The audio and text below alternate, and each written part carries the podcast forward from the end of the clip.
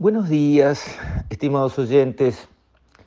Quisiera referirme hoy al tema de la personería jurídica y la gobernanza, entendiendo por gobernanza cómo opera la institución, qué reglas tiene, qué protocolos debe seguir, cosa que en cualquier institución seria existe.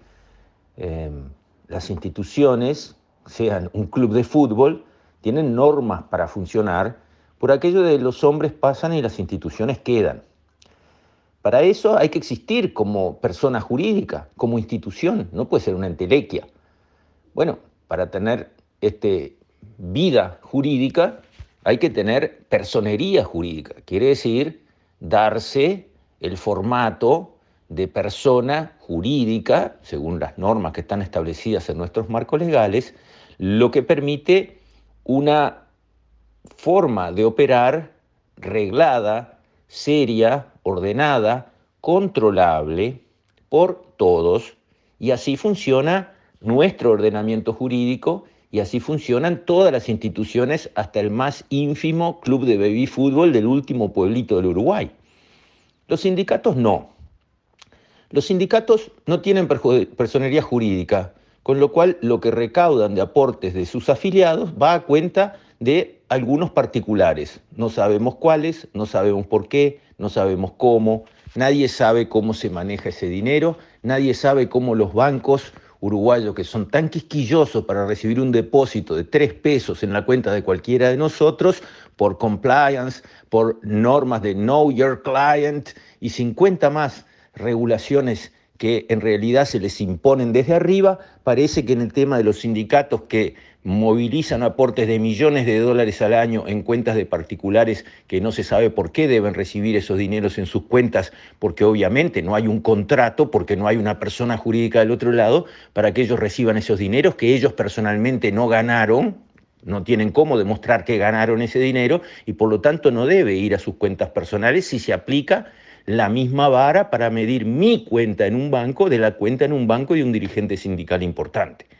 Entonces, ya empezamos mal, porque empezamos con organizaciones enormes, poderosas, que tienen capacidad de influir en la vida nacional de una manera importante.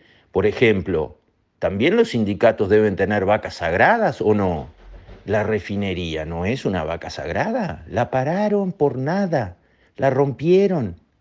Es un motor de la economía del Uruguay, pertenece a todos los uruguayos, no a algunos sindicalistas de FANCAP con algunos de sus afiliados, porque no creo que el 100% de los empleados de ANCAP hubiese estado de acuerdo en parar la refinería.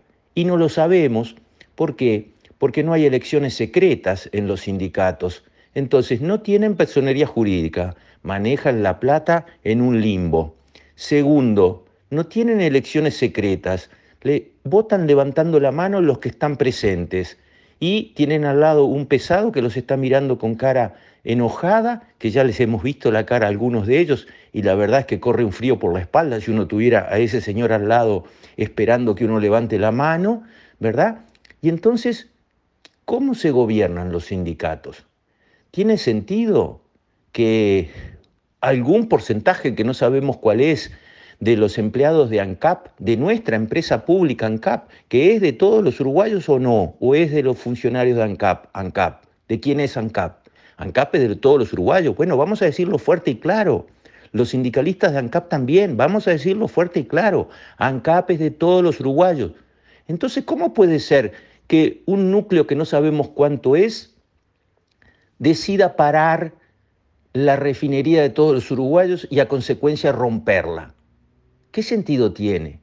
Incluso para los sindicatos en su gobernanza, algunas acciones de extrema importancia y gravedad estratégica para el país deberían requerir, como requieren algunas leyes muy importantes para el país, mayorías especiales dentro de ese sindicato. ¿Y por qué? Porque están jugando con fuego, porque están actuando arriba de bienes que no son de los del sindicato. Este, esta parada de la refinería fue una brutalidad, fue una estupidez, fue una decisión totalmente alocada y sin ninguna lógica.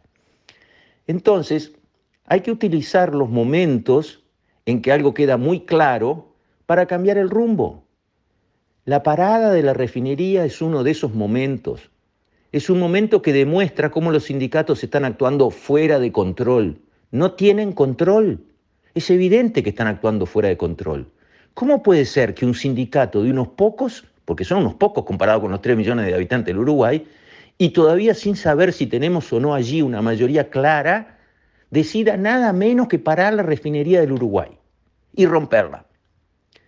Y por eso la LUC está bien en los artículos que hacen al respeto por los trabajadores, por todos los trabajadores, por los afiliados al sindicato y por los no afiliados al sindicato, o los que no están afiliados al sindicato eh, no tienen ningún derecho, su trabajo no vale nada. No es así.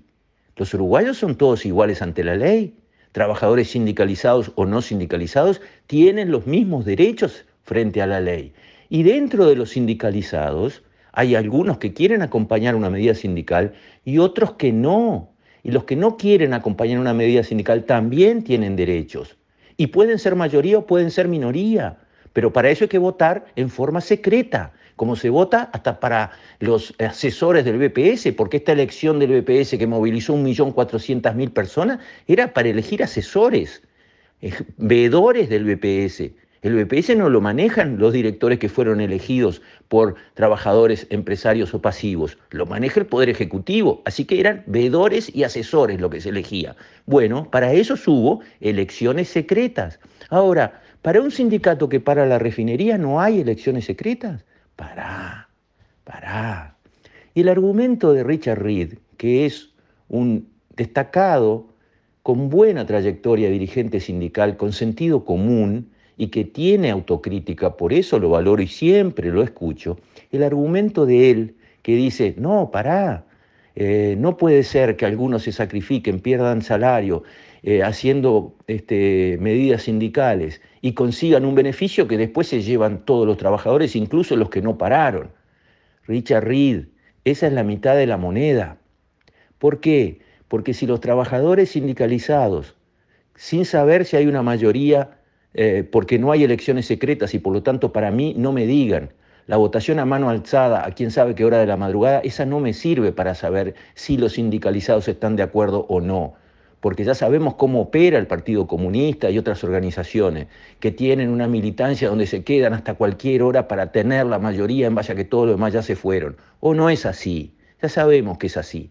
Entonces, la parte de la mitad de la moneda que ve Richard Reed es, bueno, unos pocos, hacemos fuerza hasta el final, conseguimos logros, no puede ser que los demás cobren su salario y nosotros perdamos el nuestro durante las medidas sindicales. Una parte de la moneda. La otra parte de la moneda, unos pocos empujamos, hicimos medidas sindicales tan abusivas que la empresa cerró y se fue y todos perdieron el trabajo. Mirá qué lindo. Él tiene que mirar para que su argumento sea completo, que el esfuerzo sindical de algunos consigue beneficios para todos, pero el esfuerzo sindical de algunos a veces produce daños para todos. Y vaya si ha sucedido eso también. Entonces no van por ahí los tiros. No es eso lo más importante. Lo más importante es defender la dignidad y libertad del individuo, individuo trabajador, que tiene derecho a trabajar si quiere o a no trabajar si está de acuerdo con las medidas sindicales. Y si decides trabajar, su decisión es sagrada su trabajo está ahí, está abierto, quiere cuidarlo, necesita el dinero, va a trabajar, le parece que las medidas que están proponiendo son excesivas, no las quiere acompañar, tiene derecho, tiene derecho, hay que protegerlo y respetarlo, porque es una persona que necesita ser amparada, protegida y no vapuleada y avasallada por un núcleo comprometido que está en una actitud, vamos a decir así, de campaña donde a veces se está siguiendo el objetivo de la mejora de la situación laboral del trabajador y a veces se está siguiendo motivos ideológicos que no tienen nada que ver con esa empresa, ese, ese caso de reclamo. O no es así, no nos chupemos el dedo, o no es así. Entonces, creo que esto de parar la refinería es la situación exacta para poner el tema arriba de la mesa y realmente hacer lo que hay que hacer lo que hace mucho debería haber sido hecho, y a los sindicalistas de bien, que no tienen ningún problema, no tienen nada que esconder, no tienen segunda agenda, no tienen nada, le tiene que parecer bien.